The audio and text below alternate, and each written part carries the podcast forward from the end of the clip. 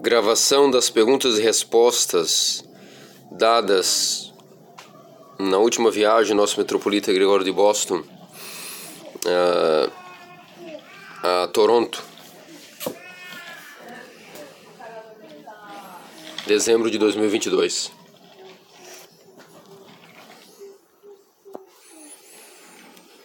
Ok, em nome do Pai, do Filho e do Espírito Santo, amém. Bem, uh, foi, foram dadas algumas perguntas para responder e farei, farei todas se o tempo permitir.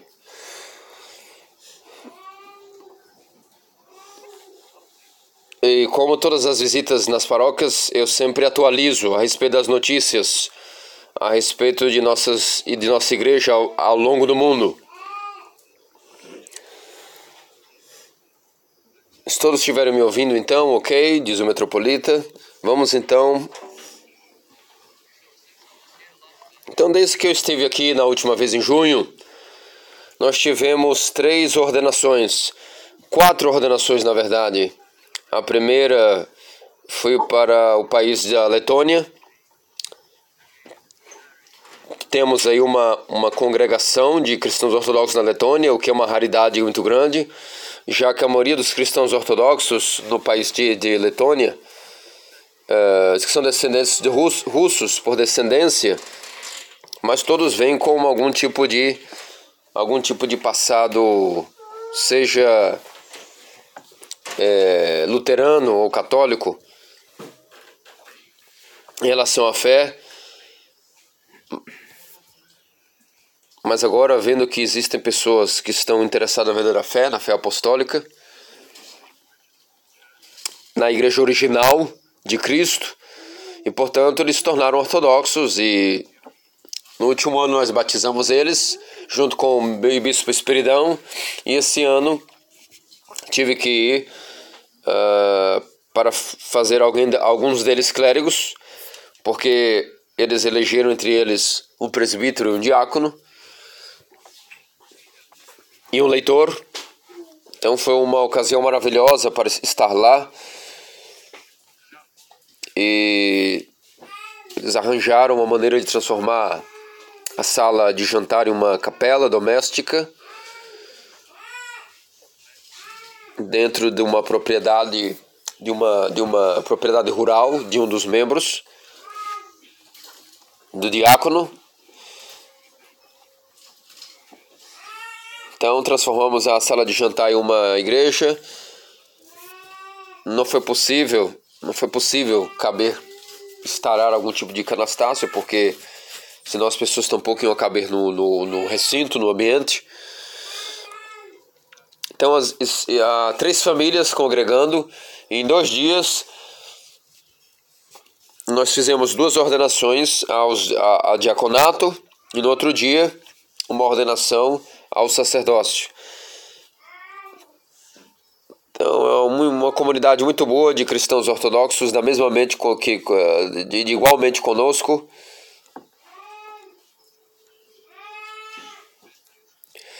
É, Fada Pateris, ou seja, Fada é, Pedro, Fada, é, Padre Pedro, esteve até numa peregrinação conosco para a Geórgia e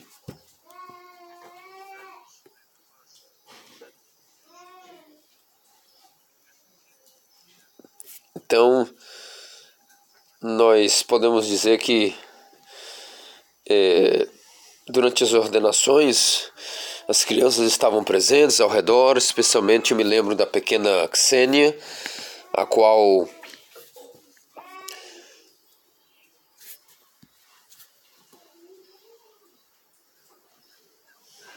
era uma, uma, uma, uma, pequena, pequena garotinha, filha de um dos diáconos, por exemplo. E quando ela viu que o seu que seu pai estava ajoelhado, é, com, a, com a cara na, na, na, mesa e debruçado sobre o homofório cobrindo,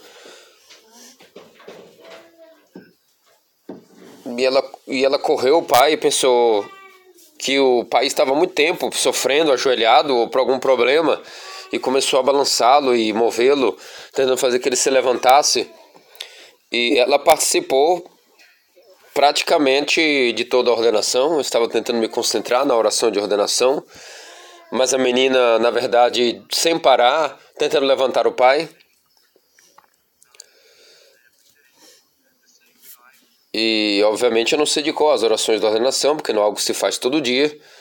Então, estava tentando me concentrar, mas a menina tentando levantar o pai.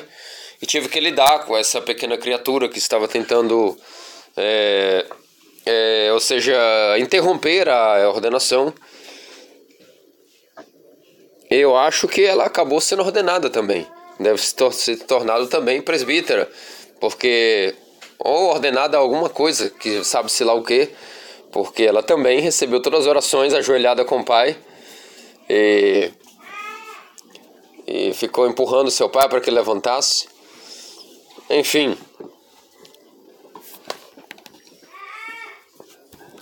Então, depois disso, nós tivemos nossa ordenação em Calgary, no Canadá, o Padre Antônio.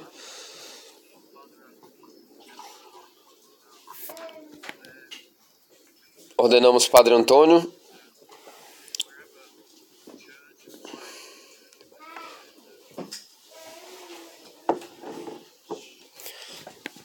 E, portanto, temos mais um diácono agora. Foi uma ocasião muito linda para estar em, estar em, em Calgary e ordenar Padre, Ant, Padre Antônio ao diaconato, para que a igreja local esteja em sua plenitude, com presbítero, com diácono, para dar uma melhor, vamos dizer assim, plenitude à vida clerical.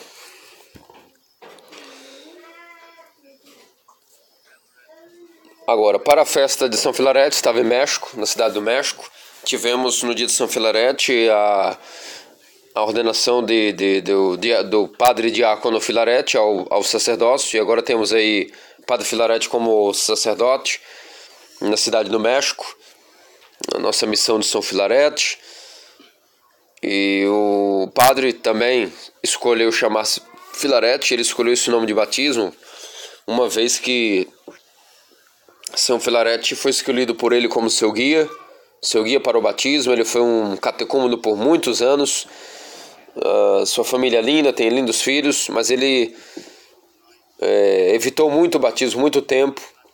Eu entendi depois de, de escutar a sua confissão para o batismo, eu escutei que ele estava muito consciente do que significava aquilo, ser batizado, e ele queria estar absolutamente preparado para isso e, e não deixar nenhuma brecha ou um traço nele que pudesse fazer com que ele voltasse depois a cometer os mesmos pecados. Então, uh, ele é um homem de profundo, profundo entendimento. Uh, e foi muito sério em sua preparação para o batismo. E como era muito difícil que ele conseguisse se preparar, ele pediu que, que São Filarete pudesse interceder por ele, como santo poderoso. E ele narra para nós que em todos os seus problemas, toda vez que ele invocou o nome de São Filareto, imediatamente ele recebeu uma ajuda, um socorro e por isso escolheu ele para ser o seu santo patronal. Então isso ocorreu nesses últimos seis, nesses seis meses, desde a minha última visita. Foi o que ocorreu as donações ao diaconato. Uh, dois diáconos, dois presbíteros foram adicionados à nossa igreja. Eh, uma verdadeira alegria para um bispo e para as paróquias da mesma maneira. Agora, para falar um pouco sobre o que foi perguntado, uh, as perguntas que sempre são perguntadas, elas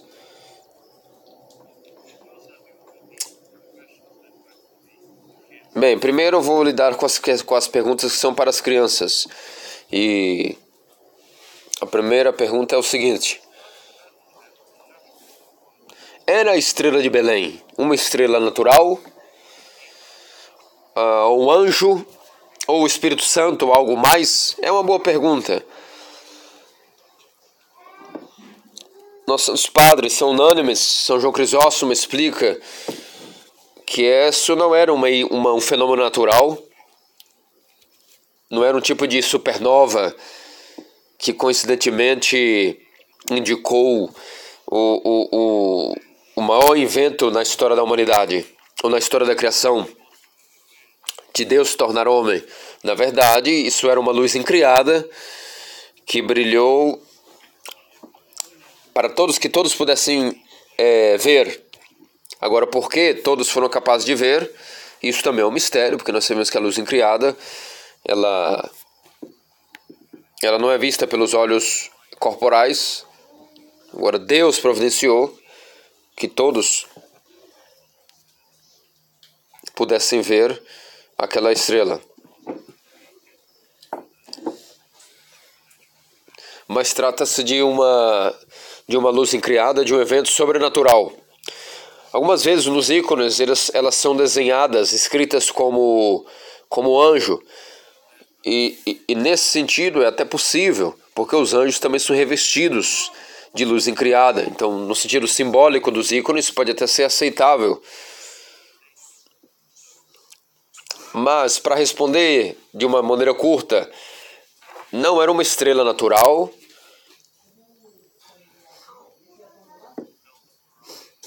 não era algo como o cinturão de Órion ou os Três Marias, não tratava-se de uma estrela natural. Nada, nenhuma, nenhuma das estrelas de nossas, de nossas uh, galáxia, de nossa galáxia. Por exemplo, o, o, o, os sábios homens da Pérsia, o que nos leva à, segunda, à próxima pergunta, uh, eles viram e entenderam que isso não era algo comum eles entenderam que isso estava se mover, era uma, algo que se movia contra todas as leis de astrofísica uh, e por isso eles seguiram. E por isso para eles foi algo maravilhoso, estupendo.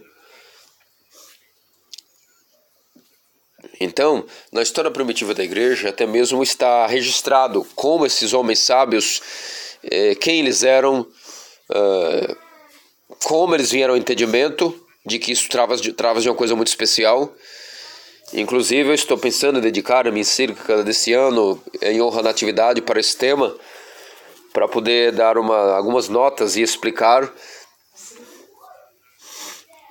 essas, esse conteúdo que está con, uh, contido na história da igreja primitiva a respeito desses três, dessas três ofertas, que esses três homens sábios, quem eles eram e que eles levaram a Cristo em Belém e como foi essa, essa ocorrência de que como eles rapidamente se dedicaram a fazer essa jornada desde a Pérsia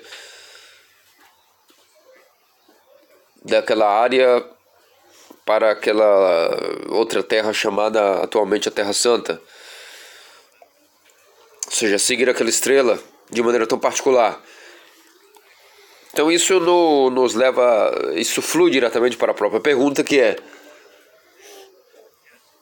são os três reis magos santos? Segunda pergunta, e sim, absolutamente.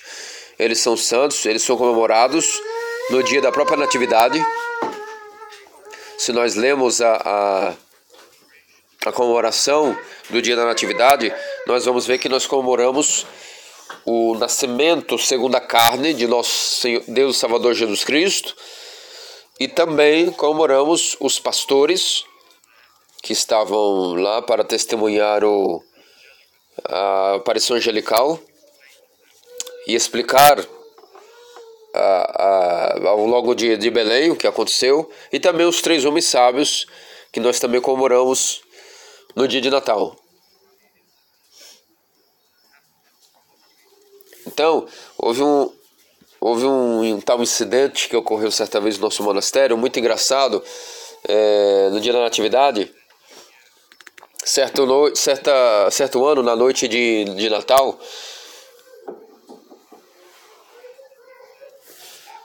esse sacerdote demorou bastante para poder se remover suas vestes e todas as orações da comunhão de agradecimento já haviam sido ditas.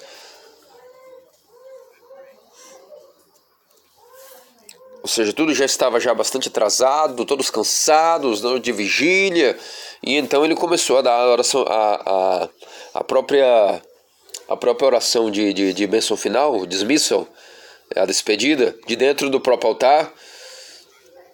Senhor Cristo, nosso Deus verdadeiro, é,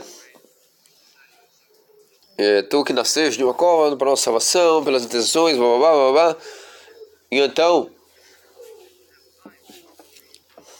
então já, ele, ele não tinha mais tempo e nós pensamos que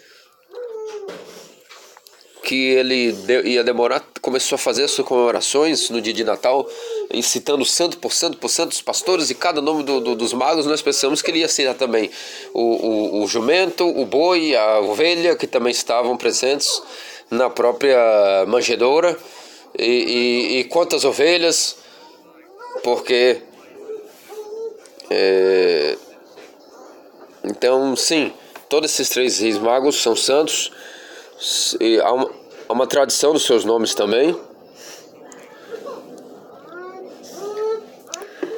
É uma, é uma tradição local, na verdade, é, no que diz respeito ao uh, Ocidente. Guardar o nome. Qual era o nome dos, dos três reis magos? Mas temos que deixar claro que eles não eram três reis, é, digamos assim, é, do mundo oriental antigo, do mundo isso é isso é somente um folclore popular, uma tradução de folclore, ou que um também uh, outros alegam que um era da Índia, outro da Pérsia e outro e outro da Geórgia e outro da Abissínia. Não, essas são eles eram magos, significa eles eram mestres da religião Zoroastra da, na Pérsia. Ou seja,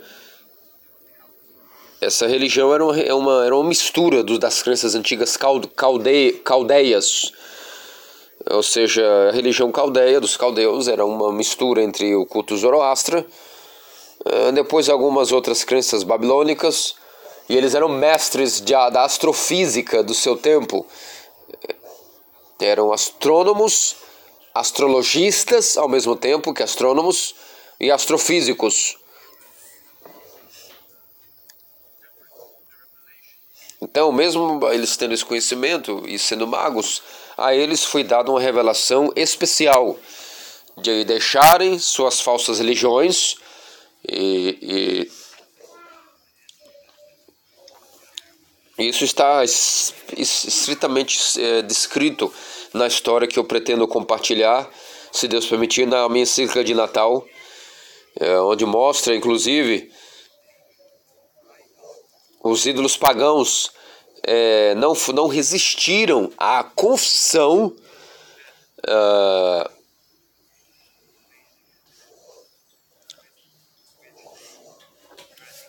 ou seja, os, quando eles voltaram para suas terras, os próprios ídolos pagãos não resistiram à, própria pregação e testemunho que eles deram do que haviam visto do Salvador, e, e é um conto muito interessante como esses, esses ídolos se estouraram e ruíram quando os magos voltaram às suas terras e pregaram a boa nova do Messias. Então foram criados por essa luz incriada para levar e inspirados por Deus para oferecer a este rei, o rei do universo, esses três, esses três presentes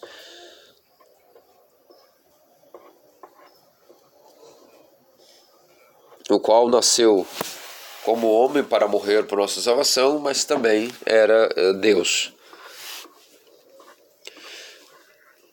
Então, apenas para responder essas duas primeiras é, pequenas perguntas,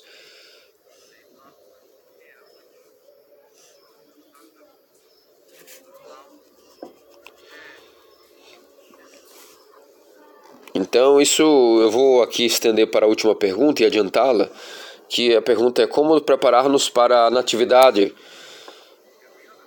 Na verdade, eu vou até incluir, estender e dizer como é que nos preparamos para todas as festas, na verdade, da igreja, não só a natividade. Ou seja, a atitude que nós temos que ter em todo o ato de piedade. Então, nesse caso particular da natividade, devemos ter, por exemplo, em mente o que, que aconteceu na, na, o que está acontecendo naquela noite é que é um evento um evento uh,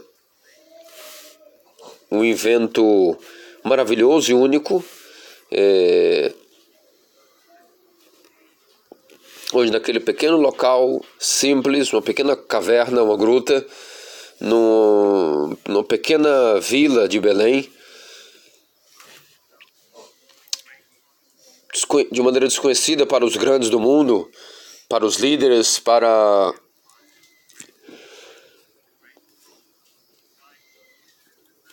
de maneira desconhecida para os grandes imperadores, filósofos e sábios daquela época.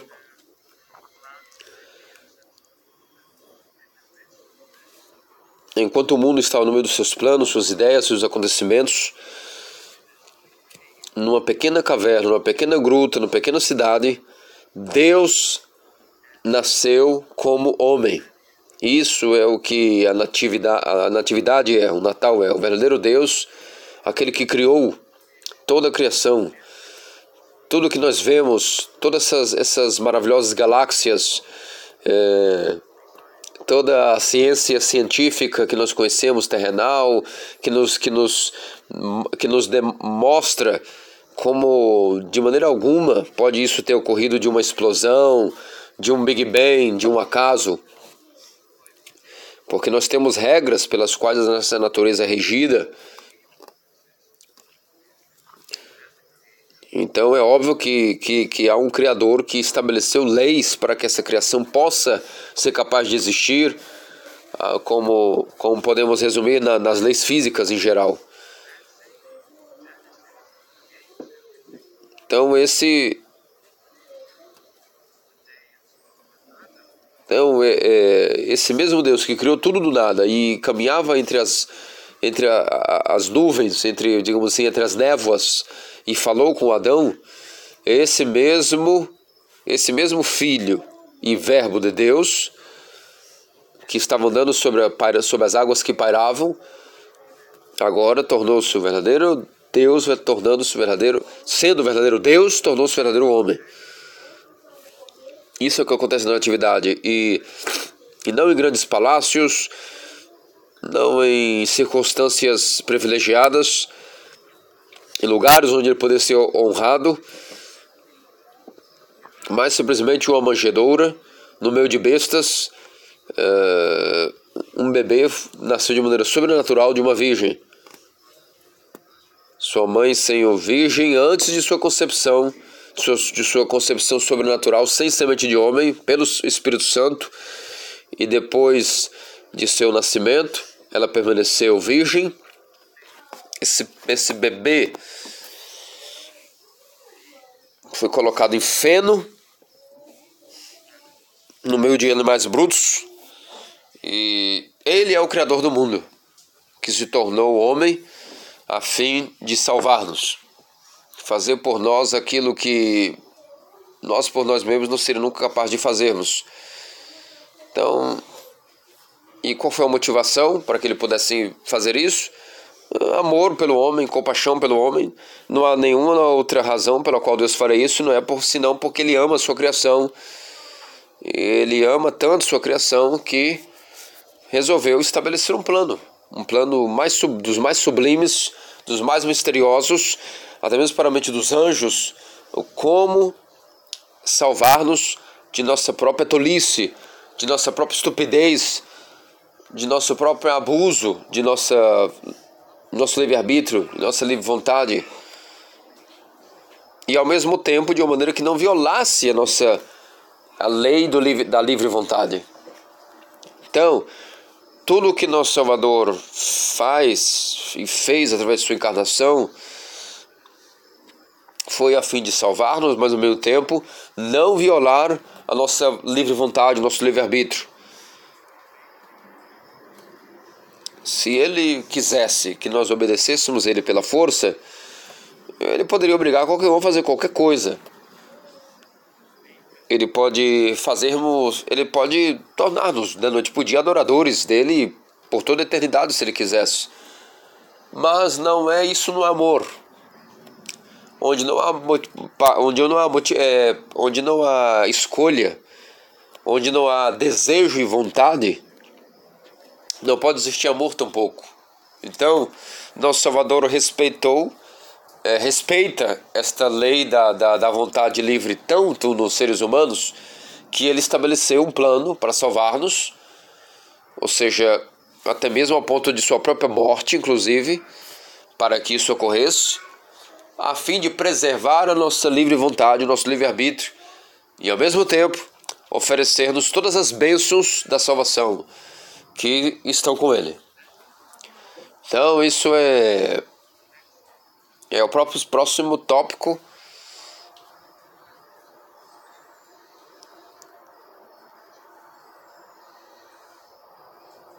Então, isso nos leva ao próximo tópico, que é estar revestido de Deus, estarmos vestidos de Deus.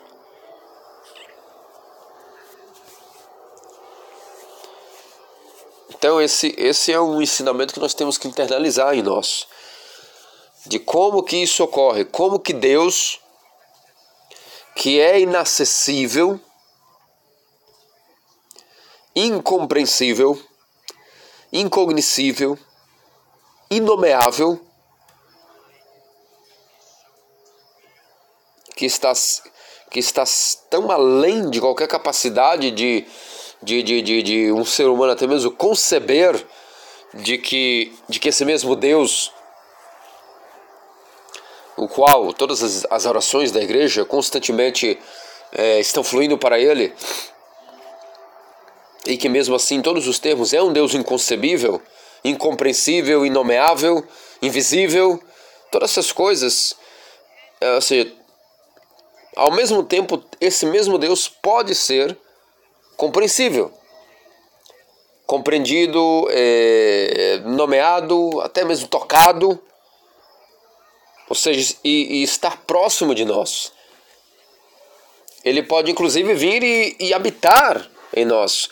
Tudo isso para nós abre um paradoxo, uma contradição de como pode ser que o próprio Deus, que é inacessível, torna-se acessível aos homens. O que, que está acontecendo aqui? Então, esse é o ensinamento da igreja que nenhuma outra igreja possui.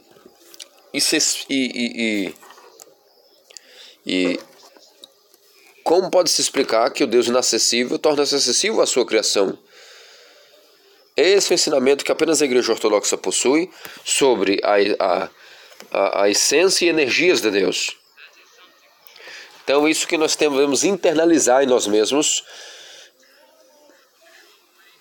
então é inclusive fácil explicar isso de maneira breve e curta, mas também há uma longa explicação que se nós tivermos tempo, podemos tomar esse tempo para entender isso, que em Deus existe essência que verdadeiramente é inacessível. Então, a, a, a essência é o mais profundo do, do, de um ser, ok? Quando nós falamos a essência de um ser, é, é a coisa mais profunda, mais inter, inter, interiorizada, mais profunda de um ser.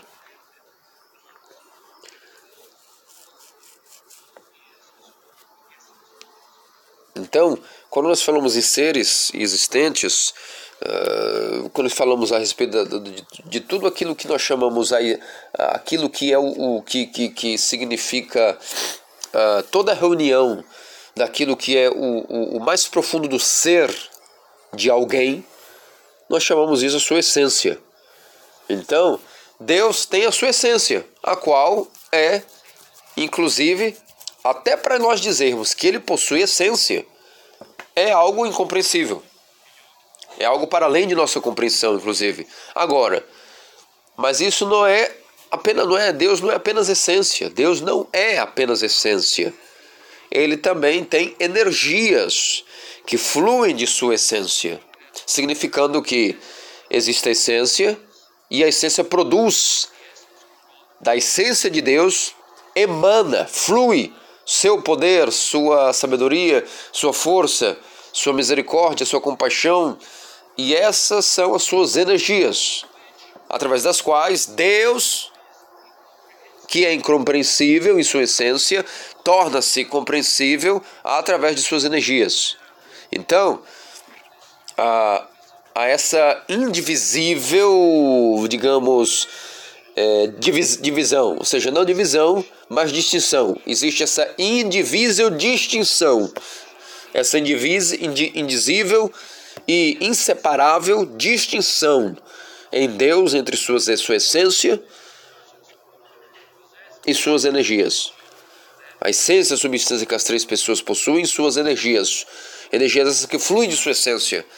Então, essa é a resposta para todos nós de como pode ser possível que Deus, sendo inacessível, não apenas para nós, mas Deus para os anjos, aos arcanjos, serafins, querubins, a essência, a essência de Deus para, é, é, está, está para além de qualquer criatura, qualquer criação. Até mesmo para os anjos, é para os seres humanos, mas esse mesmo Deus pode estar próximo de nós, pode tocar-nos, pode morar em nós, através de suas energias, que Deus é capaz, através delas, de fazer tudo isso. Então, o ensinamento ortodoxo é que o mesmo Deus, a Santíssima Trindade, que possui uma sua essência, uma, uma única natureza e essência e substância em comum, eles também possuem suas comuns energias, seu, seu, seu poder comum, sua força comum, sua luz em comum, as quais é, são comunicadas, as, as quais, é, através das quais a, a Trindade se comunica com a sua criação, através dessas energias. E a, com os anjos, com os seres humanos e com toda a criação. Então, essa energia que flui da essência de Deus, ela é Deus. Ela não é algo que, que Deus cria para poder comunicar-se conosco. Não, assim como a essência de Deus é Deus, as energias de Deus são Deus também. E os santos padres, alguns deles, muitas vezes, usam essa analogia com o sol, por exemplo. Todas as analogias sempre são muito limitadas e dão uma, uma visão muito estúpida da, da, da, das grandes coisas a respeito da divindade, porém, é, ajuda-nos, às vezes, utilizar as metáforas e analogias. Por exemplo, assim como no sol existe o, o, o, o, vamos dizer assim, o halo do Sol, ou seja, sua, que é impossível até mesmo nós tocarmos ou até mesmo nos aproximarmos, ou, ou, até olhar para o globo do Sol é uma coisa completamente impossível para o olho humano, a gente olha e automaticamente começa, uh, se mantivermos nossa olhada, uh, nosso, nosso olhar no Sol, uma hora vamos perder a nossa visão, vamos ficar cegos, então todo esse, esse todo do sol, digamos, esse seu, esse seu halo, podemos dizer que é a própria essência de Deus, digamos assim. Que, que, que, que é, é como se a essência de Deus é invisível e você não pode nem molhá-la, nem compreendê-la. Ela é inacessível. Mas, esse mesmo, essa, essa mesma essência do globo do Sol produz luz e raios que nos enriquecem, nos atingem é, com calor e nós podemos ver essa luz e, esse, e sentir esse calor que emana da essência do, do, do, do, globo do Sol livremente. Ou seja, se não problema, podemos sempre ver a luz do que emana da essência do Sol, senti-la. Essa luz não é, não é do Sol, essa luz não é chamada Sol, é algo diferente do Sol. Essa luz tem outra propriedade além de ser Sol. Então, é, assim como assim como o globo do Sol é o próprio Sol, só que de maneira inacessível,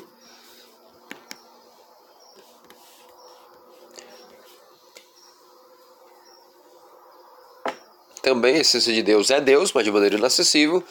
Mas, assim como a luz que flui do globo do Sol é também Sol, não é nada mais do que Sol, mais em, em, sua, em sua luz, em sua energia, que é produzida pelo globo do Sol. Assim também a energia que é produzida pela essência de Deus é Deus, não é algo mais é, do que Deus. Então, se nós entendermos isso, nós vamos entender que é dessa maneira que Deus se comunica conosco. O, o próprio Deus que é inomeável, que é tá inacessível em, sua, em suas essências, nos comunica conosco através de suas energias.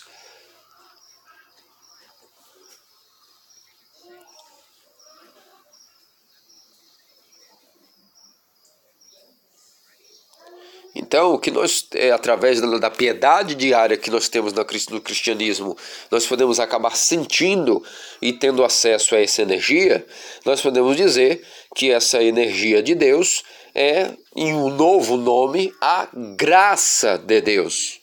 Nós chamamos de maneira piedosa, através do, da piedade cristã. Então, essa graça de Deus é, é a graça que produz coisas santas, que santifica, que ilumina. Então, nós, quando nós vemos graça, nós estamos dizendo isso, é as sobre as energias de Deus que, que, que de maneira mais popular ou de maneira mais bíblica, nós chamamos a graça de Deus. E essa graça permeia toda a igreja. Essa graça permeia cada coisa na igreja. O, começando primeiramente, claro, especialmente dos mistérios da igreja, da, da, da, que nós comungamos, todos os, através dos mistérios, dos dons, os ícones depois, o, o, o menor dos ícones é cheio da imbuído dessa mesma graça. E toda e essa graça é o que é o que permeia toda a igreja. E o que também permeou todos os santos. Porque isso é como é a maneira pela qual os santos tornaram-se santos. E porque nós podemos chamá-los portadores de Deus. Portadores de Cristo. Porque eles se tornaram portadores desta graça. Então se essa graça, como nós explicamos, é chamada energia de Deus, e essa energia não é nada mais do que Deus mesmo, logo, então é assim que nós podemos entender que os santos são portadores de Deus, porque eles são portadores da energia de Deus, e a energia sendo Deus mesmo, isso significa que eles eram portadores de Deus. Somente a Santa Igreja Ortodoxa ensina e compreende tal coisa. Ah, o Ocidente os protestantes católicos ah, Todos eles já confundiram-se e, e, e, se embananaram no que diz respeito a esse, a esse ensinamento. Então, em qualquer outro tipo de confissão, denominação e confissão cristã, é impossível atingir a isso a qual nós, seres humanos, é, fomos criados, a chamada deificação. A união total com Deus, a verdadeira e real união com Deus, não simbólica, não metafórica, não alegórica, não moralista, eh, mas a verdadeira união significa que Deus está habitando nos humanos. Como? Através de suas energias, através de sua energia, de sua graça. As religiões ocidentais, católicos, protestantes, eles ensinam que esta graça a qual nós acabamos de dizer que é a energia de Deus, que santifica tudo e que, e, e que nós, é o que nós buscamos obter. Ou seja, é, é o que nós buscamos toda a nossa vida cristã é apropriarmos dessa graça não de maneira momentânea. Porque quando nós comungamos, é, nós aproximamos dessa graça totalmente, só que de maneira momentânea. Depois, felizmente, com os assuntos e temas do mundo, nós vamos perdendo essa, essa graça que, que entrou em nós. Os santos atingiram a um tal nível e altura espirituais que essa graça tornou-se neles permanente parte deles, constante neles. E por isso é que eles cumpriram eh, todos os ensinamentos do nosso Salvador de, de que se você se, se vós me amais, cumprireis os meus mandamentos. E naquele que cumpre meus mandamentos, eu e meu Pai veremos e falemos nele nossa morada. Então, como poderá o Pai e o Filho, e por extensão o Espírito Santo, habitarem nos seres humanos através de sua graça, a qual, ao qual, como dizemos, de uma maneira bastante é, crua, é parte de Deus passa a habitar neles, que é justamente a sua graça. Então, católicos protestantes, eles dizem que não, que essa graça é algo criado que Deus, quando quer comunicar-se com seus seres humanos, ele, dá, dá, ele lhes dá um presente, um dom, um talento, e cria essa graça, dá essa graça como uma benção, significando que a consequência desse ensinamento é que na prática nós não vamos ter nenhuma comunhão com Deus na prática. Se graça, pelos meios pelos quais Deus comunga com o ser humano, é algo diferente do que o próprio Deus é o criado, então, de maneira de, em nenhum lugar, de, não, não importa o que fizemos, nem com os mistérios, nem quando nós orássemos da maneira mais dura, mais a seta dos homens, não importa o que nós fizermos, então, nós nunca vamos verdadeiramente tornarmos capazes de tocar Deus, de comungar com Ele, unir-nos com Ele, Ele mesmo. Porque se essa graça a qual Deus é, comunga com o ser humano é algo além que não seja Ele, então há uma barreira, um abismo muito grande entre o ser humano e Deus. Então essa própria graça seria algo do mundo criado, algo que brilha, que santifica, mas continua sendo não Deus. Então esse ensinamento da graça criada, que no catecismo da Igreja Católica, dos protestantes, é, é um ensinamento pernicioso, porque não importa o que nós fizermos na igreja, nós nunca iríamos verdadeiramente sermos, é, estarmos em, em, em um contato tangível com Deus. Seria tudo sempre algo simbólico. Algo sempre. Existiria sempre algo entre nós e Deus, entre nós e Deus, entre nós e Deus. E isso é um ensinamento terrível, terrível para o nosso crescimento espiritual, porque uh, na igreja ortodoxa, nos ensinamentos da igreja ortodoxa, uh, nós, nós sabemos que uma vez que a igreja é permeada com toda a graça de Deus. Então significa que tudo que nós fizemos, quando nós celebramos as festas, quando nós tomamos a Santa Comunhão, especialmente, quando nós simplesmente veneramos os ícones, fazemos o sinal da cruz, quando nós é, o credo, restamos os tropários, nós somos participantes imediatos dessa graça. Nós somos constantes comungantes da graça do, do próprio Deus, através da graça que está atuando é, e intertrabalhando dentro de nós. E, e, e, e, através disso Deus está próximo de nós. Isso é porque a igreja, é, é se nós é, vir à igreja, se nós não entendemos dessa maneira, será algo que se tornará um espetáculo, ou simplesmente coisas que nós fazemos, como fazemos coisas do mundo, coisa que nos lembra, será o que nos lembra como quem é Deus, como sermos seres humanos melhores, mas não haverá nada de verdadeira comunhão com Deus. Então significa que essa graça que nós. Isso não, não, não, não haverá sentido se nós não temos que a graça que nós queremos adquirir é a, o próprio Deus. E esse é ensinamento da igreja. A igreja dedicou três concílios para isso. Não é simplesmente uma teologia. A teologia nunca é separada de, do asceticismo, de nossa, nossa prática diária de, de, de como podemos ter uma piedade para salvar-nos diariamente, cotidianamente. Então, os padres se desgastaram em três concílios e de, de debates teológicos sobre isso, não porque eles queriam, como os filósofos, não sei, explanar, explicar uh, sobre alguma coisa.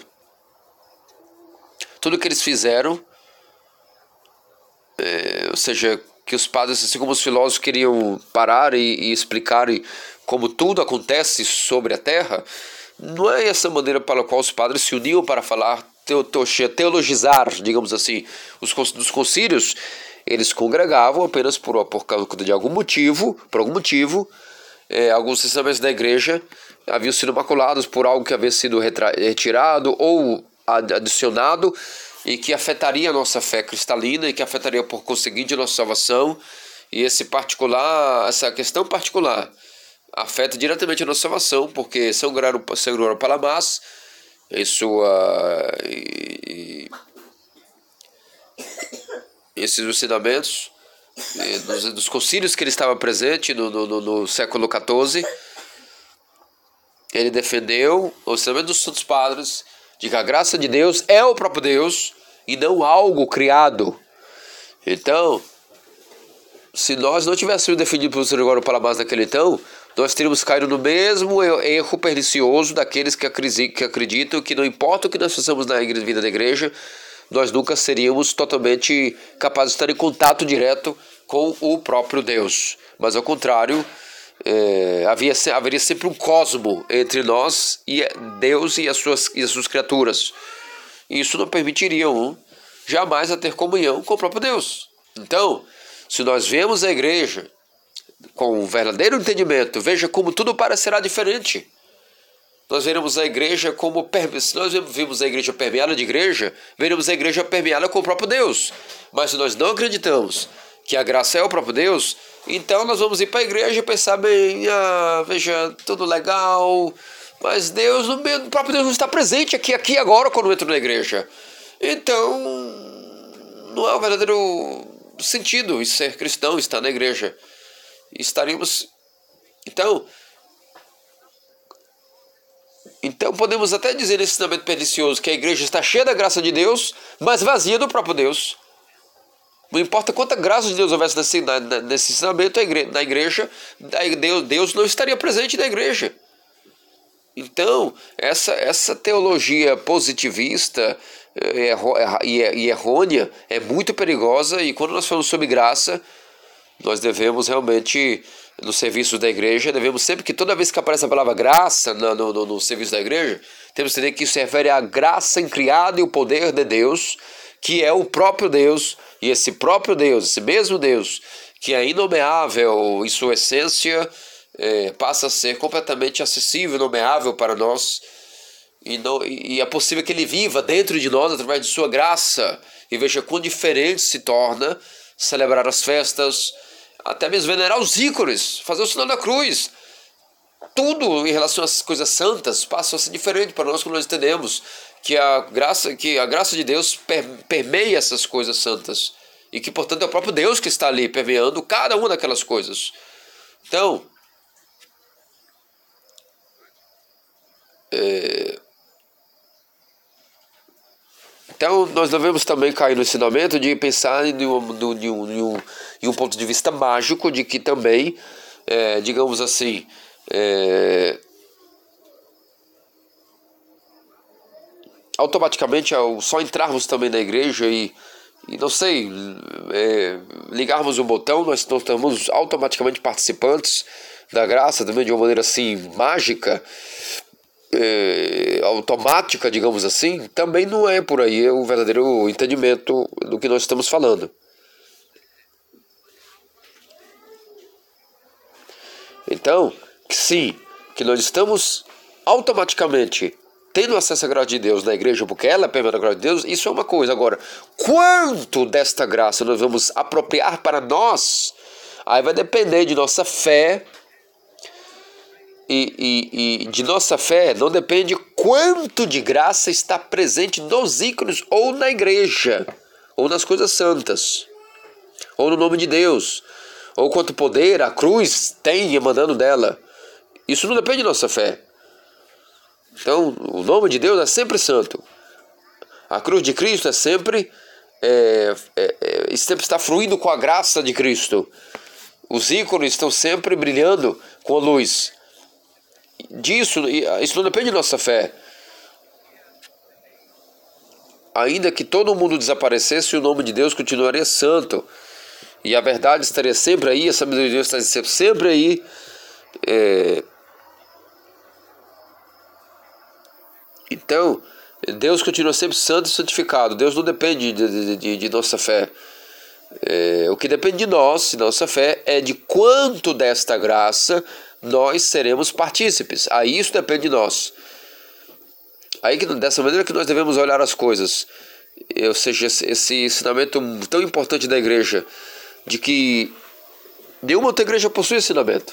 Todas elas esqueceram o ensinamento, é, ou traíram esse ensinamento, talvez nem conheça esse ensinamento, como alguns protestantes, mas para nós os ortodoxos isso é uh, algo mister saber de que Deus habita que Deus habita em seus santos, significando que, como no Antigo Testamento, ele habitava no Santo dos Santos e habita todas as igrejas, as coisas santas da igreja. Isso significa que ele habita em seus santos, ou seja, seus, dos seres humanos o lugar mais desejável a Deus habitar, São Macaro diz é, é, é, que ainda que Deus habite nos céus, para ele não há mais nada mais comparável que ele gosta de habitar, ainda que Deus habite nos céus de São Macário, não há nada mais comparável ao que Deus deseja habitar do que o coração e a alma do homem.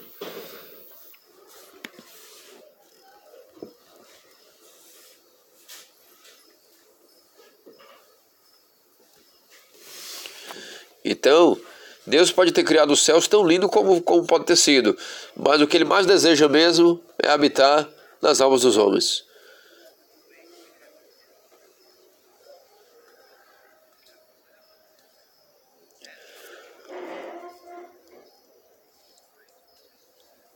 Então, essa maneira pela qual Deus vem habitar dentro de nós, através de Sua própria graça, que é Ele mesmo, São Serafim de Sarov, nessa pequena conversação com o seu discípulo, ele sempre deixou muito claro que esse é o objetivo da vida cristã, que é a aquisição da graça. A aquisição da graça de Deus, porque é dessa maneira pela qual nós adquirimos Deus, essa maneira pela qual nós é, Deus se torna permanentemente presente em nossas almas.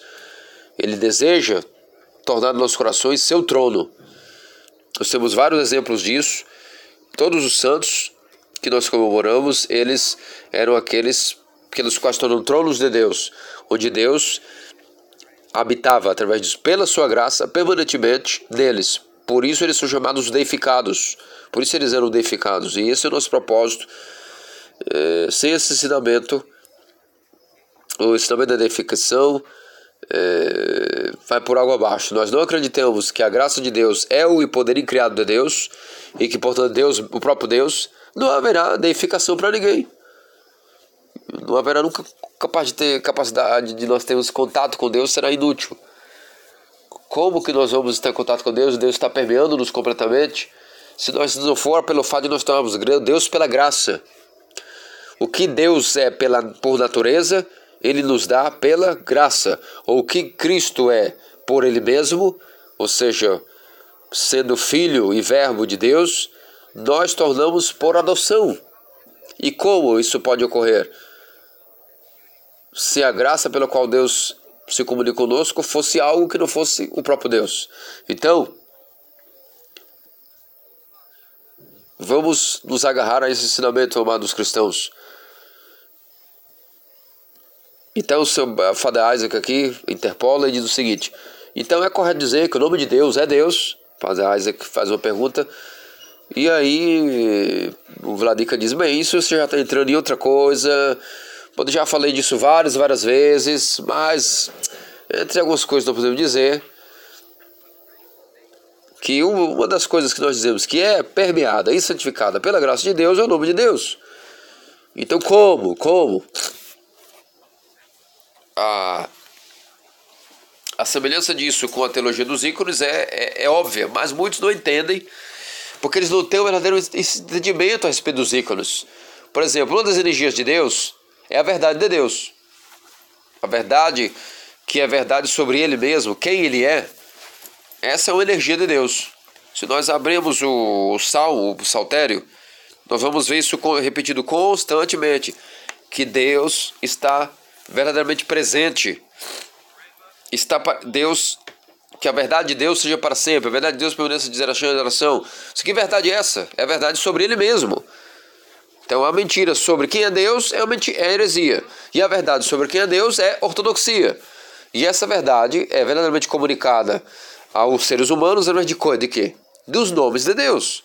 Essa energia chamada verdade de Deus, que é quem Ele é, é comunicada aos homens através de uma energia, uma graça, um poder, chamado o nome de Deus as verdades, a verdade a respeito dele mesmo, nós chamamos nomes de Deus. Então ele tem dois lados, os nomes de Deus. Um que é, é, é o aspecto de ser uma energia criada de Deus, e no outro lado, as palavras criadas, pelas quais cada língua tem sua palavra, seu idioma, a qual Deus vai encher e permear com seu significado, significando fazer-nos é, conhecedores através do idioma, dos nomes, Deus vai fazer-se conhecido e revelado a nós. Ele vai revelar a si mesmo sua misericórdia, sua compaixão, suas abundância e misericórdia. Que o seu Filho, nosso Senhor Jesus Cristo, tornou-se encarnado e nosso Salvador. Ou seja, esse nome, Jesus, Jesus, Deus salva, tudo isso significa que são verdades a respeito de Deus são verdades criadas de Deus, não são coisas inventadas sobre Deus. Deus possui as suas verdades é, muito antes do mundo existir, Deus já pôs suas verdades. Essas verdades sempre são eternas, sempre existiram.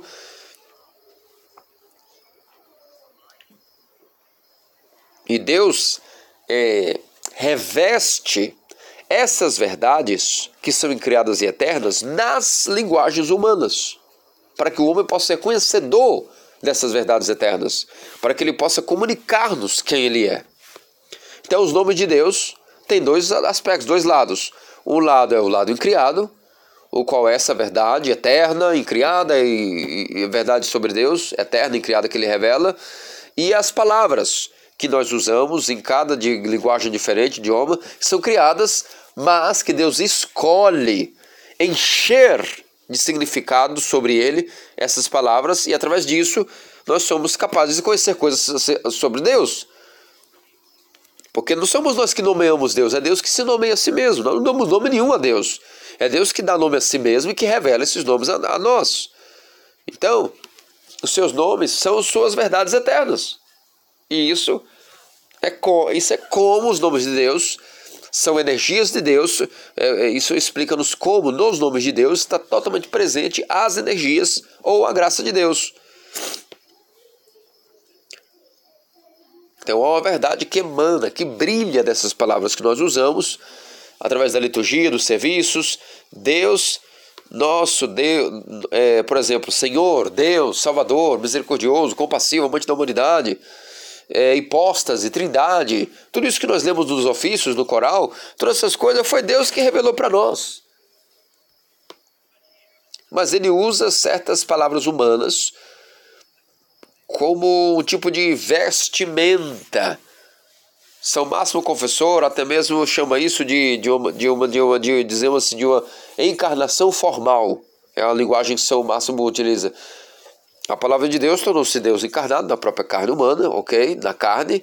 Também os seus ditos, os seus ensinamentos, os seus ensinamentos eternos, os seus ditos eternos,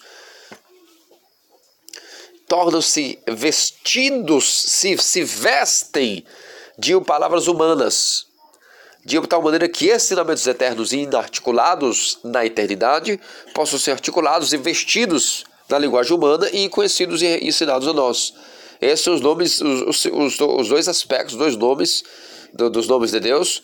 Um lado chamado a própria energia pura de Deus, sua verdade incriada, e outro lado as palavras criadas.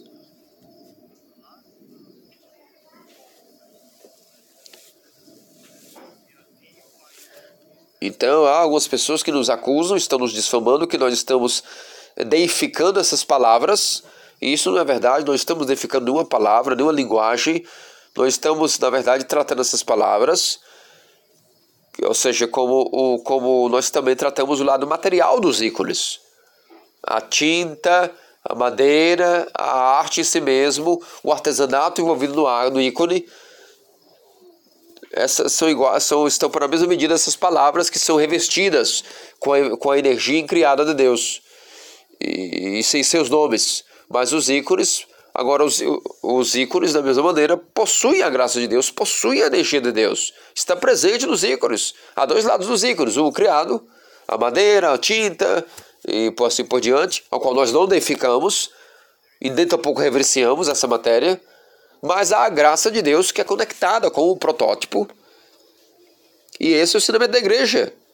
Que, que, que o ícone, que nós veneramos, os ícones, os ícones nós veneramos, nossa veneração aos ícones torna-se uma veneração é, é, ao santo é, diretamente, ou seja, a veneração ao ícone do santo é uma veneração diretamente conectada com ao santo diretamente ele mesmo, ou quando trata-se do Cristo, que a veneração ao ícone de Cristo é uma veneração diretamente ao próprio Cristo, imagem protótipo, através dessa conexão que existe da graça de Deus, do ícone, e o protótipo.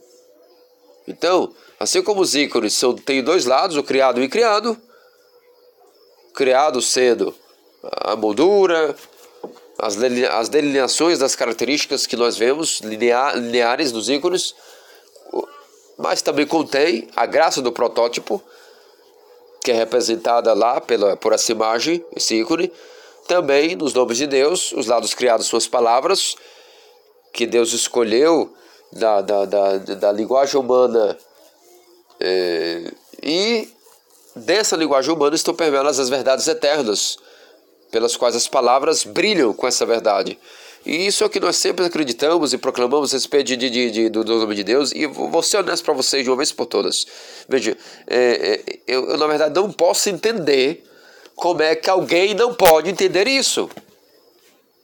Eu realmente. Padre Isaac faz uma, uma alegação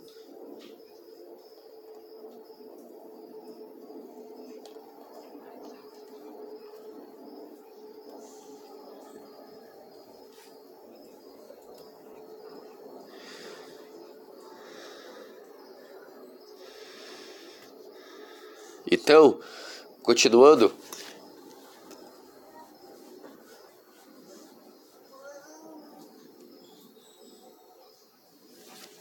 Nós devemos sempre, na verdade, estarmos atentos é, em como nós, na verdade, não devemos estar é, só somente tomando cuidado com o ensinamento, estamos muito tomando cuidado para não cairmos na, nas terríveis quedas e desvios que esse ensinamento pode sugerir a alguém, ou seja, deificar as próprias palavras, ou dizer que essas palavras que nós escrevemos e pronunciamos a respeito da verdade de Deus são elas mesmas Deus ou, ou, ou santas por elas mesmas ou que elas têm poderes especiais. Não, nós dizemos isso. Isso é, seria um panteísmo. E a igreja condenou e sempre condenará. Agora, o outro extremo é também dizer que nesses nomes de Deus não há nada mais, mais somente essas palavras que não há verdade de Deus diretamente né, nesses nomes.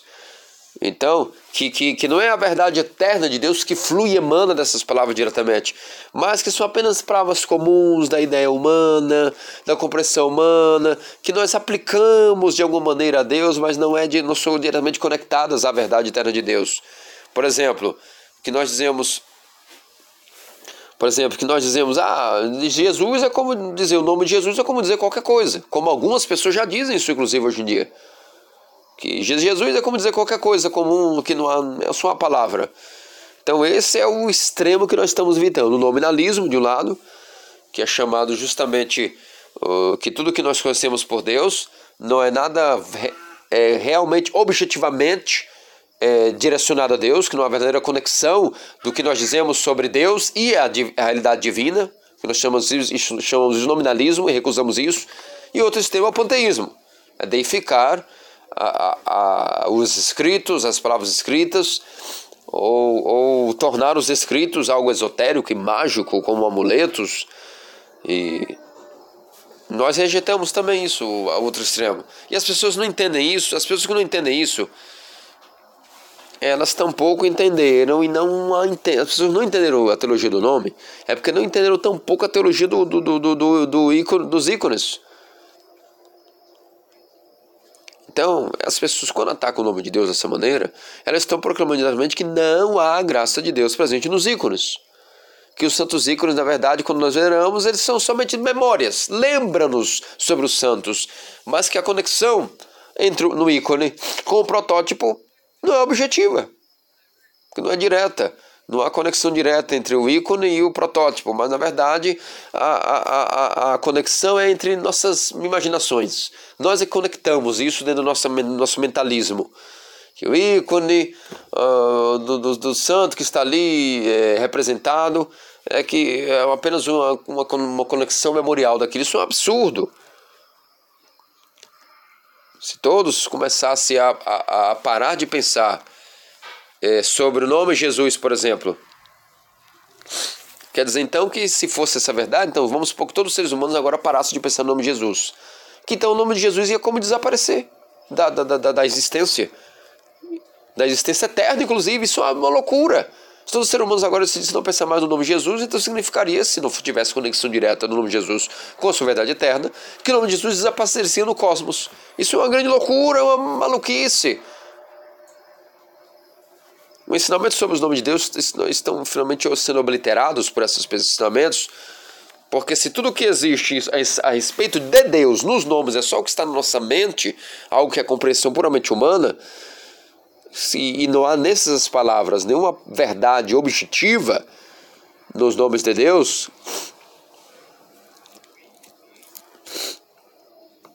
Então, a menos que os anjos continuem, a menos eles pronunciando os nomes de Deus, essa verdade na eternidade, tem, se os anjos não pararem um segundo de pronunciar essas verdades, elas então não vão existir mais.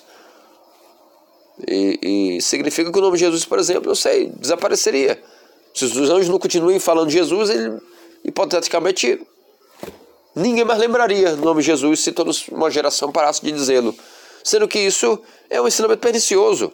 O nominalismo é, de fato, é, está no Ocidente, foi tão tomado como regra, a raiz, a raiz da qual depois pôde nascer o ateísmo no Ocidente. O Ocidente tornou-se ateu por causa disso. A partir do século XIV, o que aqueceu o pensamento teológico no Ocidente foi isso. William Ockham é, ele clamou, de, clamava de que o que nós dizemos sobre, sobre Deus, acerca de Deus, os seus nomes e seus dogmas, suas doutrinas sobre Deus, eles não têm conexão, é, objeta conexão e relação com a verdade de Deus. Logo, significa que na prática pode ser que nós nem conheçamos nada de real sobre Deus. E essa é a teologia do nominalismo. Então, meu amigo, se, essa, se esse é o caso, Todas essas coisas que Deus mesmo revela para nós, então, se não são realidades objetivas, não tem conexão com a realidade de Deus objetivamente falando, como nós até mesmo sabemos se Deus existe? Então, do nominalismo para o, o nominalismo para o ateísmo é um pulo. Então, o nominalismo no século XIV no, no Ocidente é uma linha direta para o, o, o ceticismo, o ceticismo e o ateísmo que, que hoje nós vivemos. Porque se não há nenhuma conexão objetiva direta com o que nós conhecemos sobre Deus com o próprio Deus, então é, você pode até duvidar se Deus existe. Isso não, nós nem mesmo podemos provar que Deus existe, então, dessa maneira. Então, é, é uma linha direta entre o nominalismo para o ateísmo, passando pelo ceticismo. Infelizmente, esse nominalismo, esse pensamento nominalista, que se concentra apenas na, na, na, na, na, que se concentra apenas na, na, na, na digamos assim, nessa inacessibilidade de Deus, e despreza o outro lado de que Deus revela a si mesmo através de suas energias e, e entre outras coisas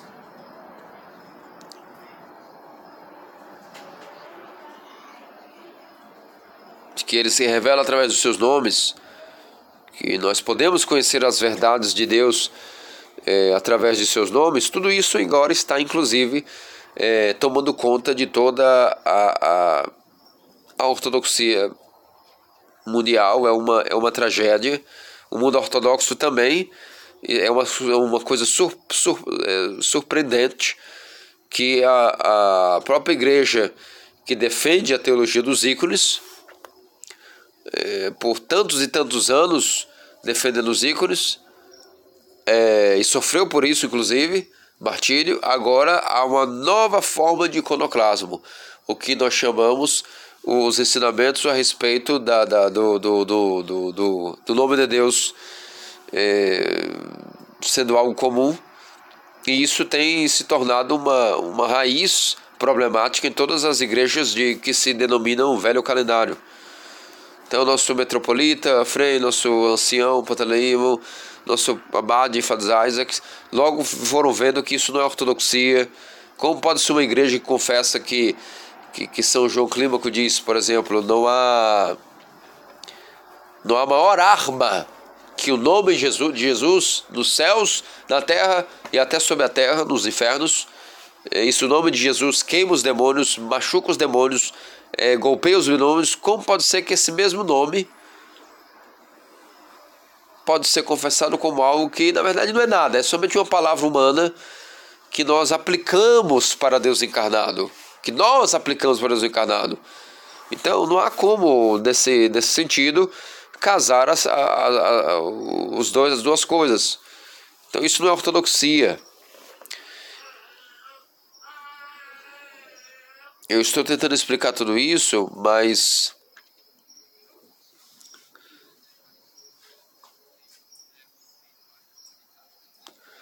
Mas nós temos que entender que são coisas também que eu estou tentando explicar, mas na verdade nós sentimos. Por exemplo, os ícones. Ok, nós podemos ensinar tudo só que os ícones são santos ou não, mas nós sentimos que os ícones possuem a sua santidade. Ah,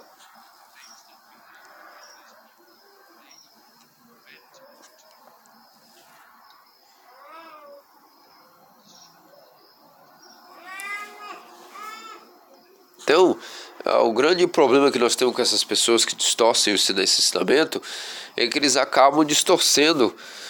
É, é, sempre dizemos a eles que vocês estão distorcendo os ensinamentos até a respeito dos próprios ícones para poder, inclusive, ter argumentos para distorcer os ensinamentos sobre o nome de Deus.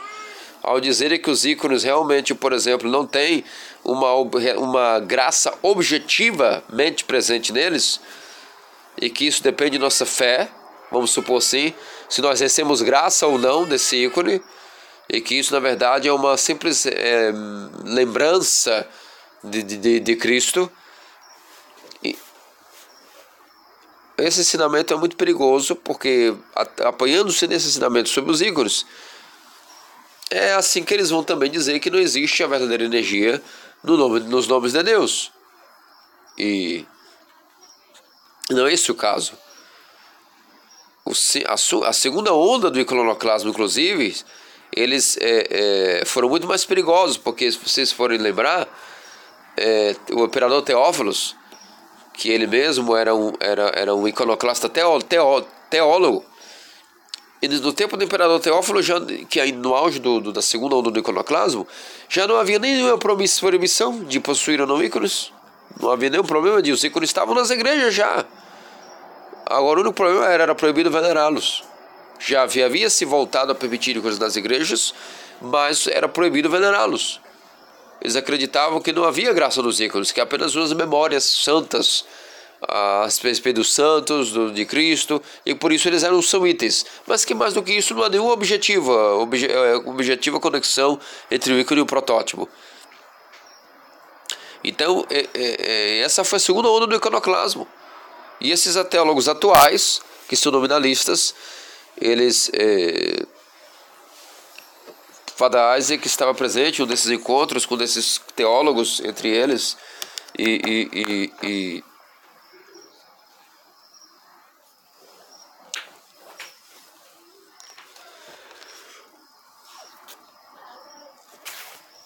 E quando esse padre, em um certo encontro, pregou tudo isso a respeito do nominalismo, na época, o padre, o padre Isaac até intervalou, padre, desculpa, mas o que você está expondo, sua teologia, é um puro e segunda onda de iconoclasmo que nós chamamos um puro nominalismo. E para vocês terem ideia, na época, o próprio padre falou, sim, e o que, é que tem de errado com o nominalismo? Para vocês terem ideia de quão pernicioso já está esse ensinamento presente dentro do meio ortodoxo. Então isso não é algo novo, a semente do nominalismo já foi plantada desde muito tempo atrás, desde do, do, do, do, do da, da, dos anos 50, 60, através dos novos teólogos na Grécia, uh, muito antes da própria igreja russa, já estava presente como uma, teologia moralizante, moralista, e eles não, não podiam mais entender a, a teologia zicasta dos monges do Monte Athos a respeito da, da questão de santidade e deificação no, no, através do nome de Deus, infelizmente eles já estavam muito distantes dos ensinamentos do, do, da, da Santa Montanha. Então eu, eu, eu acho que, espero que eu tenha sido apto a explicar tudo isso. Se tiverem perguntas a respeito desse tema, é, alguma coisa que não foi bem, bem claro clarificado aqui, podem depois me perguntar e haverá tempo para isso, ok? Então, um padre aqui me lembrou que o nominalismo destrói aquele objetivo pelo qual nós vamos para a igreja. Porque a igreja, quando nós. Se, se a igreja, quando nós viemos para ela, ela não é objetivamente conectada totalmente com a, com a graça de Deus, ou, próprio, ou seja, o próprio Deus, as velas, os ícones, as luzes, as bênçãos do próprio sacerdote, que são cheias do nome de Jesus Cristo, porque isso é Jesus Christos. Eh, nós até mesmo damos a bênção com o nome de Cristo. Como pode ser que isso não tenha graça? Que o nome de Cristo não tenha graça em si mesmo? Então, se todas essas coisas não são verdadeiramente cheias e permeadas com a graça de Deus, então, se nós não internalizamos esse ensinamento em nós, então ir à igreja primeiro vai se tornar difícil, depois será algo opcional e por último nós podemos pensar que nós podemos lembrar os santos só para nós mesmos. É só para lembrar e ter memórias de, de santos, não precisamos ir para a igreja. Você pode fazer isso na própria casa. Então, o, o, o se nós não entendemos e internalizamos o verdadeiro ensinamento que a igreja como esponja, totalmente permeada com a graça de Deus, então na esponja embabada e empapada em água, nós não vemos a água. Mas quando tocamos a esponja, sabemos que ela está cheia de água. Assim é a própria igreja. Nós olhamos, nós não, não conseguimos ver a graça de Deus, mas nós sabemos que uma vez que toquemos e oremos na igreja, nos serviços, uh, as gotas de graça, digamos, dessa esponja espiritual que é a igreja, vão fluir para nós. E, e São Santo Isaac Auxílio, agora posso concluir com isso. Santo Isaac é um homem solitário, ele vivia sozinho, porém veja o que ele diz. Ainda que ele era um ermita e vivia sozinho, ele diz que a primeira coisa que os, os demônios fazem quando querem é, dividir, uma, é, afastar uma pessoa de Deus, ele divide os seus planos os demônios vão colocando primeiramente desânimo. Eles não podem de uma vez afastar a pessoa da igreja, mas eles vão dividir os seus planos. Então a primeira coisa que eles vão sugerir para afastar a pessoa de Deus, que eles não podem ver de vez, a primeira coisa será esfriar o calor dessa pessoa pelo serviço da igreja. Primeira coisa que eles fazem. Porque eles sabem que, uma vez que a pessoa esteja anexada e agarrada ela mesma, como um, um, uma planta no vaso, ou, ou como você, com um verdadeiro comprometimento com o serviço da igreja, eles sabem que eles não têm poder sobre essa alma. Eles podem tentá-lo, podem fazê-lo cair, podem fazê-lo sofrer, mas eles podem batê-lo, golpeá-lo, mas eles não podem fazê-lo cair de uma vez, definitivamente, porque a graça do serviço está mantendo ele de pé. Então, quando eles conseguem uma maneira de, de gerenciar a, uma, o esfriamento da pessoa para com o serviço da igreja, e convencendo-os de que, veja, pode fazer, eu posso fazer isso por mim mesmo, querendo ou não, posso estar ausente, nem que seja primeiro nas festas, ou talvez numa liturgia no domingo, assim por diante. Então os demônios nessa casa já tem a pessoa em seu bolso, seus bolsos, porque significa que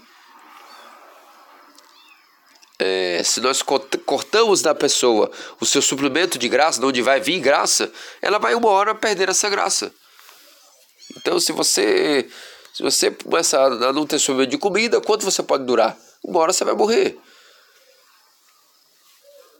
Então, nessa, isso é o que, que, que como, como teologia, asceticismo e misticismo, eles é, estão todos eles conectados e estão combinados numa verdadeira é, quando nós temos o entendimento da fé, a verdadeira fé, a verdadeira doutrina, o, a teologia, asceticismo e mística estão totalmente unidos. Então, é o correto asceticismo, a correta vida espiritual, correta doutrina nos leva ao correto misticismo, ou seja, a correta união com Deus. E Santo Isaac nos diz que sem amar verdadeiramente os ofícios e ter comprometimento com os ofícios, não será possível de maneira alguma é, nós vencermos o mundo. Então, por quê? Por, por que isso? Porque os serviços da igreja estão cheios da graça de Deus, a graça de Deus é Deus. Então, por isso.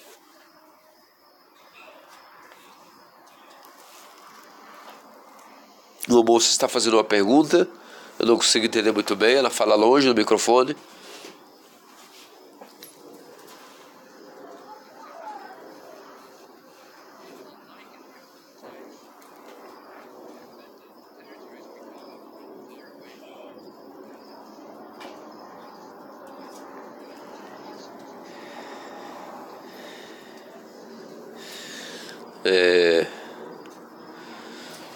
Estão se falando aqui sobre a mulher comentou algo em relação de que hoje, inclusive, nós não temos nem desculpa porque a igreja está presente quase em todo lugar do mundo.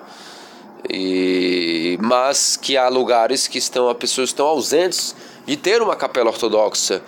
E que, portanto, nesse caso, como que a pessoa vai participar dos ofícios? Como que ela vai manter isso? E Vladica diz, bem, isso é um outro caso, um caso à parte. Quando a pessoa não tem possibilidade de estar fisicamente na igreja, é uma outra coisa, um outro contexto.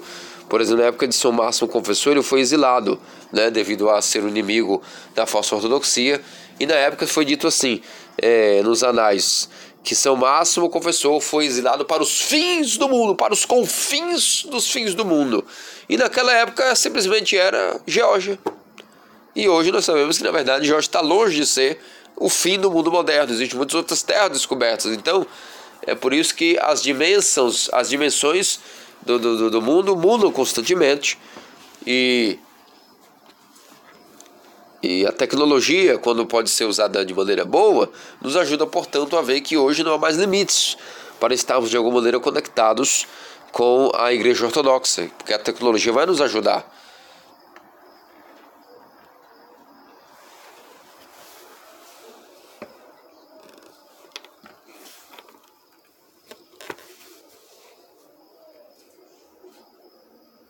It's the same attitude. The, the, the uh, old Lutheranism was the fullness of nominalism. That's...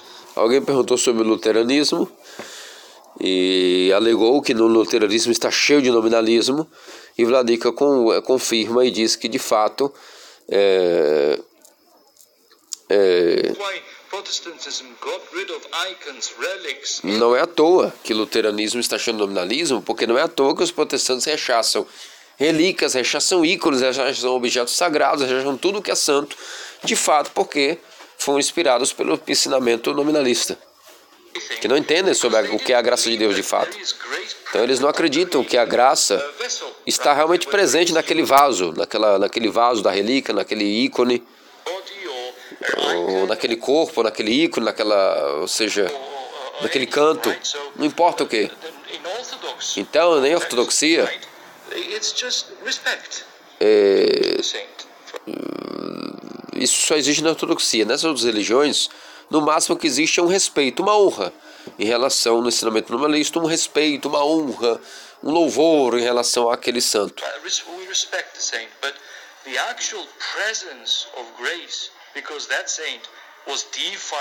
Mas a verdadeira presença da graça de Deus naquele objeto, naquele ícone, devido ao santo ter se tornado um vaso da graça de Deus, eh, ou seja, sabendo que essa graça de Deus que ele adquiriu não só permeou, permeia sua alma, mas até o seu corpo, ainda que dormido e já morto, também é um veículo da própria graça de Deus que permeia todo o ser desse santo. E isso não, não, não, não, não, não se encaixa, não se adequa àquilo que é o ensinamento no ensinamento luterano, do, do, de outros semelhantes. Eles não vão chegar a dizer e mencionar essas coisas claramente, mas é, isso é o que acontece.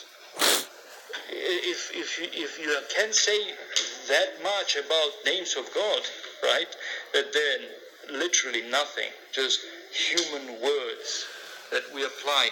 One of their grand theologians even said that the Então, se os, os, em relação aos nomes de Deus, eles não são nada mais nada menos do que simplesmente é, palavras comuns em mera linguagem humana. Nós podemos chegar a conclusões loucas, como algum certo teólogo recentemente disse, que o Evangelho, na verdade, não passa de algumas palavras comuns a respeito de Cristo. Então, Enquanto que nós ortodoxos dizemos que, que o Evangelho é Cristo habitando, sendo encarnando-se naqueles nos seus ditos. Então isso para nós significa o Evangelho, que Deus se tornou encarnado na carne e se tornou encarnado em seus ditos. Em cada dito do Evangelho, inclusive. Por isso, por isso que, que, que, que o Evangelho está presente no, no Santo Altar. Por isso nós colocamos o Evangelho no centro do altar. Porque misticamente no, no santuário, quando nós temos o altar, o evangelho em cima, é misticamente Cristo sentado em seu trono, what que é o santo altar. E é por isso também que na pequena entrada, nós, na, na liturgia, nós fazemos a entrada com o sacerdote segurando o evangelho. Porque nós estamos dizendo que levamos o evangelho, o erguemos e cantamos: Vinde, prostemos e adoremos diante de Cristo. Não como se fosse algo, mas diante o próprio Cristo. Porque ele está verdadeiramente presente ali naquela procissão. Não é apenas uma encenação teatral de que o sacerdote levanta ou o diácono no evangelho. Cristo está verdadeiramente presente, fazendo a sua entrada triunfal com os anjos e os querubins na pequena entrada na liturgia. the dogmas of the church, right, which are Então, quando dizemos a respeito dos nomes de Deus, dos ícones de Deus, do, do- da- dos dogmas e doutrinas acerca de Deus, todas essas palavras são reveladas nas suas doutrinas, ou seja, a palavra hipóstase, Deus, Filho, encarnação, tudo isso, essas coisas, são nomes de Deus, que são dogmas da igreja, são verdades sobre Deus, que Deus mesmo revelou a nós. Uh?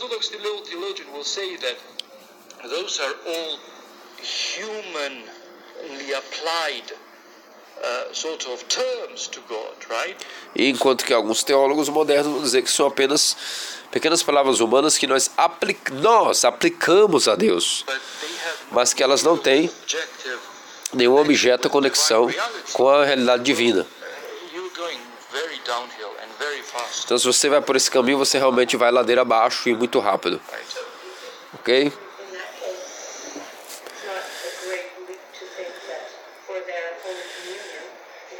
They see that's, that's no no that's different. When you ask them why is it different, right?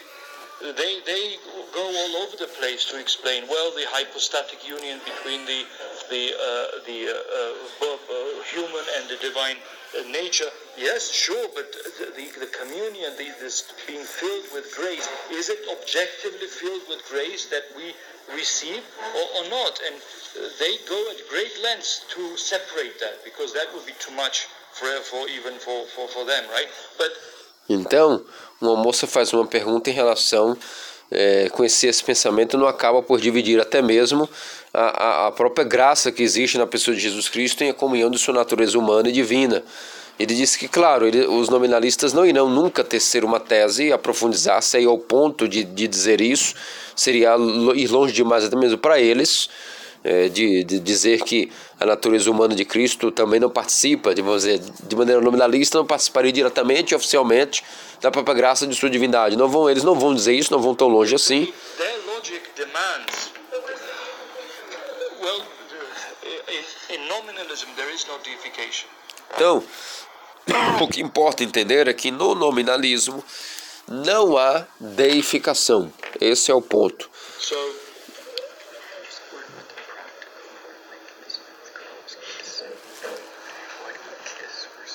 Oh, uh, well, why, why do we kiss icons? Because Então alguém aproveita e pergunta, ok, dentro desse contexto, por que nós beijamos os ícones?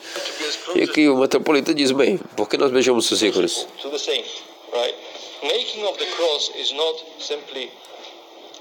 Porque nós estamos diretamente beijando o santo daquele ícone. Por que nós beijamos os ícones? Porque estamos beijando o próprio santo. Então quando nós fazemos o sinal da cruz, nós estamos apenas lembrando que a cruz existe. Fazer o sinal da cruz é revestir-se de seu poder. É uma oração.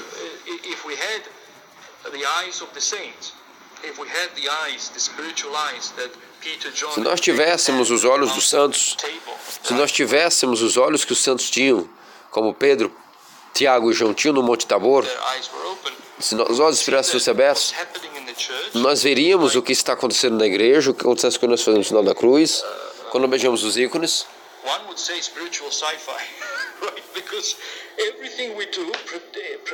E nós podemos dizer que nós estaríamos, vamos dizer assim, entraríamos em curto espiritual, de tanta luz que veríamos, porque toda a igreja está revestida e permeada de poder de Deus, da graça de Deus. we tap into it, right?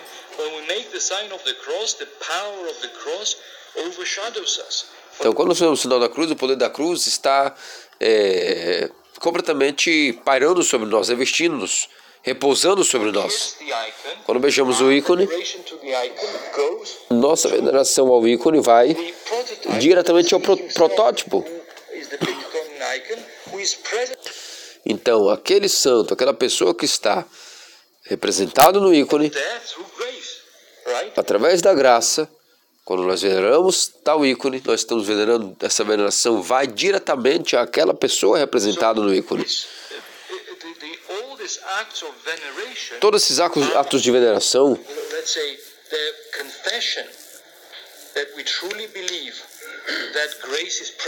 então é a nossa maneira de confessar de que a graça, que acreditamos e confessamos que a graça de Deus está presente naquele objeto. Quando nós beijamos o ícone, fazemos da cruz, é uma maneira até de confessar com nossos atos de que nós cremos que tudo isso está permeado com a graça de Deus.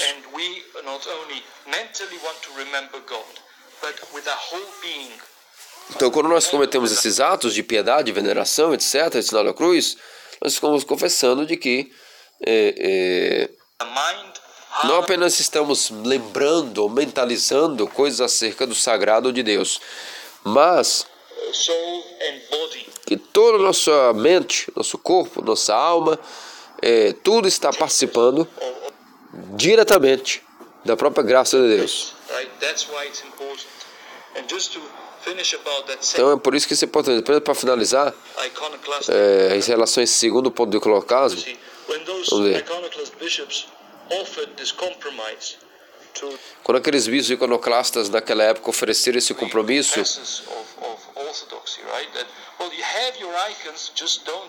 e ofereceram isso aos confessores da fé ortodoxa. Não, você pode ter seus ícones, não tem problema nenhum. Pode ter seus ícones normal- de maneira normal, só que, mas não, não podem beijá-los, não podem de maneira alguma venerá-los. E eles disseram não, de maneira alguma. Nós sabemos muito bem o que isso significa. Não venerar os ícones significa Não confessar que esses ícones verdadeiramente possuem objetivamente há uma relação direta e objetiva através da graça com aquele santo que nós veneramos. Então, graça esta que os santos mesmo estão é, permeados. Uh, the same, which is energy of God, and energy being God Himself, right? Graça essa que habita, graça esta que habita nos santos, que é o próprio poder de Deus, a própria eh, graça de Deus é o próprio poder de Deus, a energia de Deus que é o próprio Deus. So, right? Okay. So, what was that? Start electrical integrity. Uh, in your finger, see, this one, that person. Oh, I see. Yeah, that's in the, told, I think we read it at the Christmas time. Prophecy. Oh, I see. But what is this about? Well, the star. Oh, it's the star. I see. I see. I Uh, told Jacob, it's yeah. everywhere I told Yeah, yeah, yeah. That, that the star was also also uh, prophesied in the in the. Então aqui esse fa- Father, Father Isaac faz um comentário novamente sobre a estrela, de Belém e que essa estrela foi profetizada já no Antigo Testamento, como até compartilhei no nosso grupo Serviço Divino, exatamente esse fresco que está na igreja primitiva é o, é o fresco, o afresco mais antigo da igreja sobre, conhecido na igreja sobre a mãe de Deus. Inclusive, uh, uh, no livro dos números.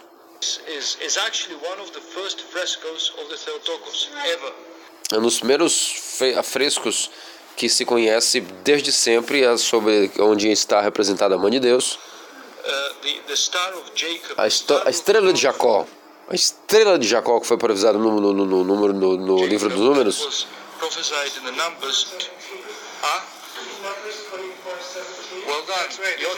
Alguém aqui já disse, correndo, ouviu e disse: "Ó, Isso está em Números 17, versículo tal.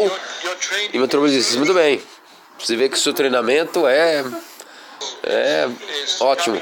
Você está realmente em forma. Treinamento ótimo. Muito bem, muito bem. Então, a estrela, a estrela de Jacó, que foi profetizada no número dos números, Uh, uh, então por isso se refere tanto à profecia da vinda, da, da, da vinda do Salvador, Porque ele foi descendente de Jacó, uh, e a estrela também sendo aquela que apareceu de fato.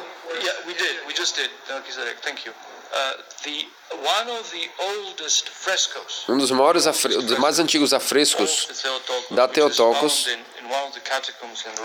que está em uma das, catacu- das catacumbas antigas de Roma, eu até compartilhei qual, qual cat- catacumba específica, não sei, de, de, Priscila, não sei, tá, aí- tá aí é, no, no nosso grupo. holding, É a mãe de Deus segurando nosso, no nosso Salvador como um bebezinho nos braços. Uh, uh, uh, e a estar vindo ou seja, sobre eles. Naquele ponto, o profeta Barlaã apontando é, para a estrela de Jacó. Porque foi sua profecia de Balaão de que eis aí que a estrela de Jacó viria. the A profecia que o próprio Balaão fez sobre a estrela de Jacó é significando a encarnação. E a estrela prometi, e a estrela que de fato pairou sobre a mãe de Deus. Se vocês procurarem no Google hoje em dia, rapidamente podem encontrar. Essa bota só colocar aí a fresco da estrela de Jacó e rapidamente vão encontrar. Magi were scholars, Yes, yes. and they knew Greek. True, that too, right? Yeah, and that's when the, uh, the Old Testament was translated into Greek. Yes. They were able to understand this passage. That that too, but there's an even that, that's actually a very good point. That's how they could so Padre Isaac diz que muito provavelmente talvez os magos na Pérsia tiveram acesso a esses escritos porque se sabe que os magos na Pérsia sabiam grego e por algum motivo talvez eles tiveram acesso a essas informações dessas profecias e que aqui Isaac está dando a entender de que alguém havia ensinado aos magos alguma coisa a respeito dessa profecia. E o Vladika já finalizando. Isso é um ponto muito interessante porque que corrobora porque há uma outra conexão entre isso que você está falando, diz Isaac, com o próprio é, a própria época que os israelitas ficaram cativos na Babilônia. Que muito provavelmente. Uh, uh, Então, por exemplo, Daniel, os três jovens da, for- da fornalha, E outros, todo- Daniel todo- Daniel, especialmente o profeta, pode ser que eles deixaram na, na Pérsia, ou seja, na antiga Babilônia, algum conhecimento acerca that do que viria a ser. Uh, many Pode ser que mesmo entre os que não eram hebreus, ficou-se aí esse conhecimento a respeito dessa profecia, enfim. uh. Tudo isso são aspectos muito lindos da história do- dos magos. Uh. É realmente muito The bonito items os- of, of the gifts being brought to essa, essa, essa questão de, de, de de como os, os, os presentes foram levados a, a nosso Salvador. Então, Deus, Deus permitindo, se eu tiver força suficiente, vou tentar escrever tudo isso aí e compartilhar com vocês na, na próxima encíclica Sobre o que a igreja está dizendo, o que que- e da onde vieram essa tradição do, do, do- dos, sobre os magos. Ok. Então, por hoje, fizemos tudo sobre hoje beleza. Fim. Graças, Aaron, por la grabación.